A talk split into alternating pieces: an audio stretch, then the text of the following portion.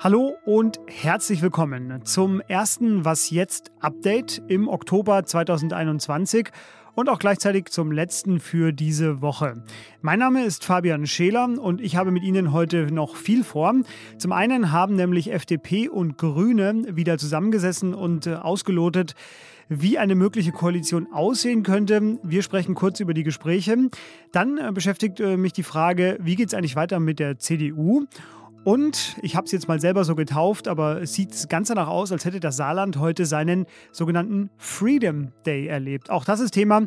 Redaktionsschluss für diesen Podcast ist 16 Uhr. Wir fangen an mit der Rubrik, die uns in den nächsten Wochen vermutlich noch länger begleiten wird, nämlich Neues von den Sondierungen. Erst war da ein Vierer-Selfie zwischen äh, FDP und den Grünen. Dann gab es Terminkonflikte mit Markus Söders Geburtstagseinladung äh, zu 80. Geburtstagen. Und nun haben die Grünen in Person von Anton Hofreiter sogar schon angedeutet, dass zum Beispiel das bei der FDP verhasste Autobahn-Tempolimit 130 in Koalitionsverhandlungen, naja, vielleicht fallen könnte. Sie merken schon, die Sondierungswochen nehmen langsam Fahrt auf. Heute haben sich Grüne und FDP erneut getroffen in größerer Runde. Und das Ziel von allen Beteiligten, nicht nur von Grünen und FDP übrigens, das ist, bis Weihnachten soll Deutschlands neue Regierung stehen. Mein Kollege Lenz Jakobsen, der hat die Gespräche hier in Berlin Mitte abgewartet, ist jetzt zurückgeeilt in die Redaktion und er wird mir nun äh, von vor Ort seine Eindrücke schildern. Hallo Lenz. Hallo Fabian. Lenz, ich habe heute noch kein Selfie entdeckt. Äh, Ging es denn tatsächlich um richtige Inhalte? Ja, wenn ich das wüsste. Ich habe keine Ahnung. Äh, das Selfie ist zwar lebendig geworden. Äh, die drei Parteivorsitzenden, also Lindner, Habeck und Baerbock, sind nach dem Treffen der Verhandlungsgruppen, insgesamt 20 Leute, zwar vor die Presse getreten äh, und haben was gesagt und sich nicht nur selbst fotografiert, aber was sie gesagt haben, war aus journalistischer Sicht völlig unbefriedigend, was nicht heißt, dass ich es falsch finde. Was sie getan haben, sie haben nämlich fast gar nichts gesagt. Sie haben gesagt, das sei eine historische Chance für einen Aufbruch für Deutschland und sie wollen sehr viel anders machen, auch die politische Kultur anders machen. Ja, ich habe es mir bei Phoenix parallel angeschaut äh, und fand es interessant, äh, auf wie vielen Wegen man sagen kann, dass man nichts sagen möchte. Woher kommt denn diese Haltung? Es gab bei den Jamaika-Sondierungen 2017 tatsächlich eine Art Live-Ticker aus den Verhandlungen. Äh, in vielen Zeitungen wurde und Online-Medien wurde mitberichtet, was da gerade wie besprochen wurde und was auf dem Brötchen liegt.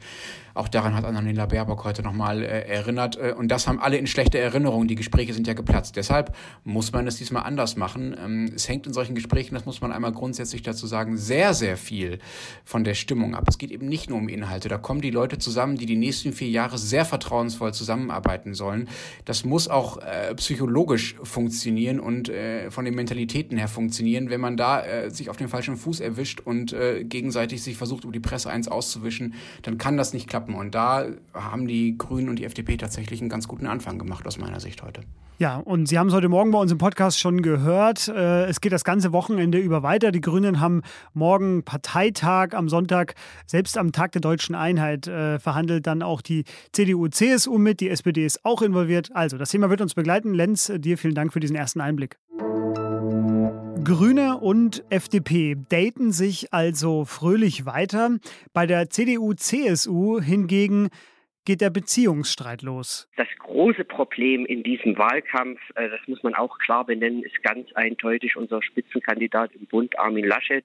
Er lag wie Blei auf unserem Wahlkampf. Das war im Deutschlandfunk Carsten Körber. Er ist Bundestagsabgeordneter für die CDU und, unschwer zu hören, neuer Chef der CDU-Landesgruppe Sachsen. Eine Mehrheit der Deutschen und auch übrigens der CDU-Mitgliederinnen fordert in einer neuen ARD-Umfrage auch schon Laschets Rücktritt.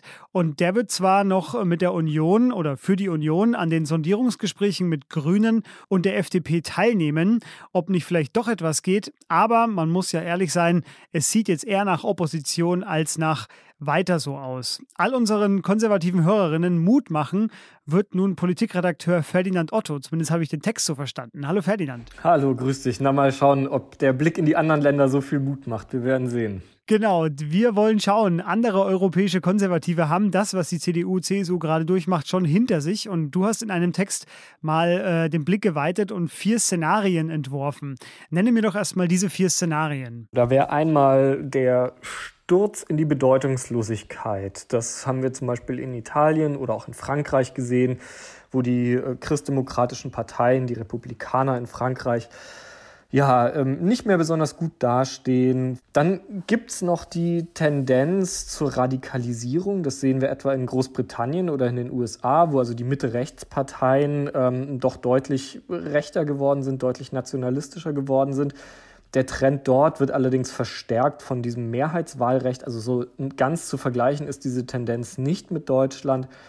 In Osteuropa sind viele Mitte-Rechtsparteien ins Autoritäre gekippt, also siehe Polen oder siehe Ungarn. Ich glaube, das ist jetzt eine Tendenz, die wir auch weniger sehen in Deutschland. Na, und dann gibt es noch das äh, Szenario in unserem Nachbarland, in Österreich, wo Sebastian Kurz aus der ÖVP letztlich eine Ein-Mann-Partei, aber wirklich auf Höhe der Zeit gemacht hat und ganz erfolgreich, muss man sagen. Welche dieser vier Szenarien hältst du denn für die CDU am wahrscheinlichsten? Das Szenario Österreich. Ähm, das halte ich nicht für ausgeschlossen. Die CDU hat sich immer dagegen gewehrt, sich zu stark personalisieren zu lassen. Also das war mit Sicherheit auch einer der Gründe, warum Markus Söder nicht der Kanzlerkandidat der Union geworden ist, weil einfach viele in der CDU Angst davor hatten, einfach nur zur Liste Söder zu werden. Die Tatsache ist aber, wenn die Union jetzt in die Opposition geht, wofür im Moment einiges spricht, dann kann sie nicht mehr in der Breite ein Personaltableau präsentieren. Dann gibt es in der Union, in der CDU nur noch einen starken Posten, das ist der des Parteichefs und dieser Parteichef wird dann höchstwahrscheinlich auch Fraktionschef werden.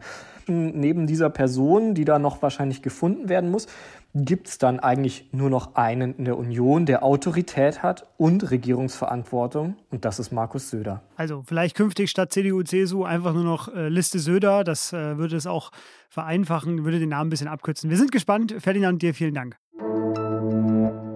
Der Oktober ist da und mit ihm gibt es neue Corona-Regeln an vielen Orten in Deutschland. Im Saarland ist heute ja quasi Freedom Day. Da fallen nämlich fast alle Beschränkungen unter Einhaltung der 3G-Regel weg. Die Regierung setzt dort vor allem auf die Eigenverantwortung der Bürgerinnen und Bürger. Abstand halten ist zum Beispiel nur noch eine Empfehlung. Viel Glück damit, liebe Saarländerinnen. Im Saarland fällt zum Beispiel auch die Maskenpflicht an Schulen komplett weg. In Bayern entfällt sie heute zumindest am Platz und in Berlin entfällt sie teilweise für bestimmte Jahrgänge.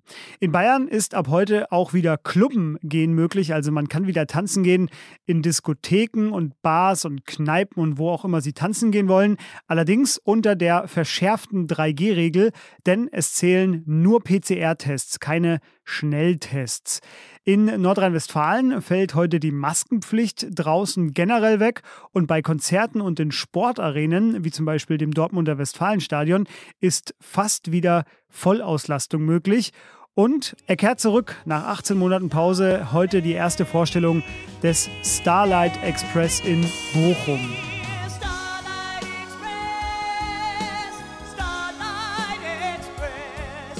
Nicht jedem gefallen diese zurückgewonnenen Freiheiten. Zum Beispiel der Lehrerverband, der kritisiert die wegfallenden Masken an den Schulen. Und das RKI schrieb in seinem Lagebericht am Donnerstagabend, sie erwarten für den Herbst und den Winter jetzt wieder ansteigende Zahlen. Was noch? Und hören Sie das? Das klingt doch schön. Bei all den furchtbaren Klimanachrichten dieser Wochen, da vergisst man ja immer so ein bisschen, wie faszinierend unsere Natur eigentlich sein kann. Und in Alaska, da tun sie jetzt was gegen diesen Verdruss und zelebrieren im Katmai National Park die Flora und Fauna. Und zwar mit der sogenannten Fat Bear Week. Und sie feiern, dass diese Bären fett werden. Es geht nämlich um die sensationelle Leistung der Braunbären, sich so viel Speck anzufressen, dass sie durch den Winter kommen. Und weil es ja immer noch die USA ist, geht das natürlich nur als Wettbewerb. Userinnen und User sind dazu aufgerufen, noch bis Dienstag, das ist dann der Fat Bear Tuesday, täglich für Ihren Favoritenbär abzustimmen. Die verlinke ich Ihnen natürlich in den Shownotes. Und dann treten die Bären von den Usern gewotet im virtuellen Duell gegeneinander an. Bis nur noch zwei übrig sind und das ist dann das Finale. Idee ist super, Idee ist genial. Schauen Sie mal rein. Die letzten Sekunden vor dem Wochenende widme ich unserem täglichen Hinweis. Kritik und Fragen zum Podcast nehmen wir unter wasjetzt.zeit.de entgegen.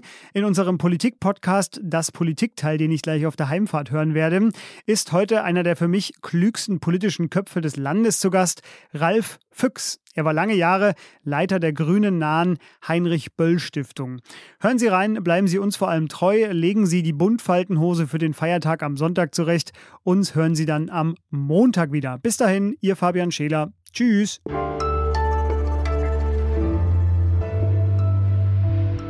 Weiter nicht sagen. Nicht alles, was man weiß, immer zum Markte zu tragen. Heute ist nicht der Zeitpunkt, um darüber schon allgemein zu unterrichten. Wir sind heute schmallippig, auch dazu können wir heute nichts weiteres äh, sagen. Wenn wir der Meinung sind, jetzt gibt es was zu erzählen.